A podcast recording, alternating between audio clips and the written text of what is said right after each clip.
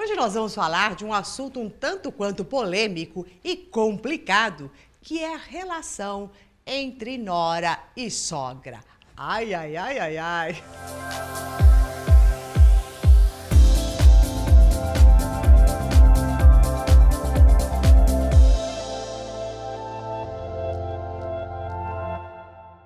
Bom, eu sou Maura de Albanese e hoje você vai entender o porquê que esta relação entre nora e sogra é um pouquinho complicada e o que, que ambas as partes podem fazer para que se torne uma relação muito mais agradável. Então eu vou começar primeiro falando da posição da sogra e depois eu falo da posição da nora. Querendo ou não, a sogra ela precisa exercer um papel de simplesmente entregar. A partir desse instante, o filho está sob outra jurisdição. E tudo que ela fez, a forma como ela cuidou deste filho, está entregue a uma outra mulher que vai fazer do jeito que ela quiser. E cabe à sogra ficar muito quietinha, sem ficar dando palpites, dizendo o que seria melhor, que ele está acostumado, fiscalizando, vendo se, se está sendo bem cuidado ou não. Isto já não é mais seu problema. Entregue totalmente o seu filho a uma outra mulher e deixe que os dois se entendam. E não fique com aquele sentimento competitivo, no sentido de, nossa, se ele está fazendo isso para aquela mulher, também tem que fazer isto para mim. Algumas sogras ficam nesta competição, porque elas esquecem que o papel delas é mãe e que este papel está seguramente guardado. A esposa será esposa, mas jamais será mãe. Então são papéis totalmente diferentes. Então você não precisa competir com a sua nora em absolutamente nada. E é claro que tudo que você ensinou para o seu filho, a sua nora agora irá usufruir. E assim como você usufruiu tudo que o, do seu marido e que a sua sogra também proporcionou para você. Então, a melhor maneira de se lidar, você no papel de sogra, é entregar, não dar palpites, não falar nada, não se intrometer, nem na educação dos seus netos, absolutamente nada. Você está livre apenas para ser você mesma.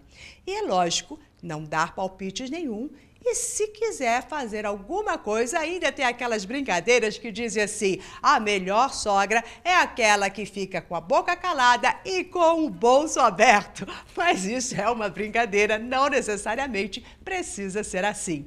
Você pode, nisso tudo, o que, que nós estamos dizendo?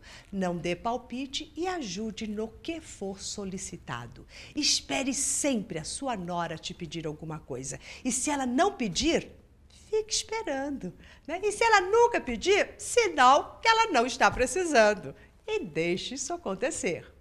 Agora vamos ver, você, Nora, como é que você vai lidar com essa situação. Também é claro que muitas vezes as noras, elas querem é, assumir aquele controle, o papel e dizer muito claro que a partir de agora quem manda aqui sou eu. Não precisa nada disso, né? Você sempre será a esposa e nunca a mãe.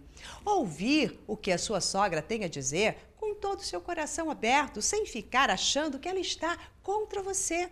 E até entendendo que ela tem, ela está se adaptando a entregar uma preciosidade que ela sempre teve, que é o filho. Então, seja um pouco mais amorosa, não fique tão crítica também, não coloque aquelas barreiras tão grandes, coloque sim os seus limites. Né? Olha, até aqui você pode ir, daqui para cá, não.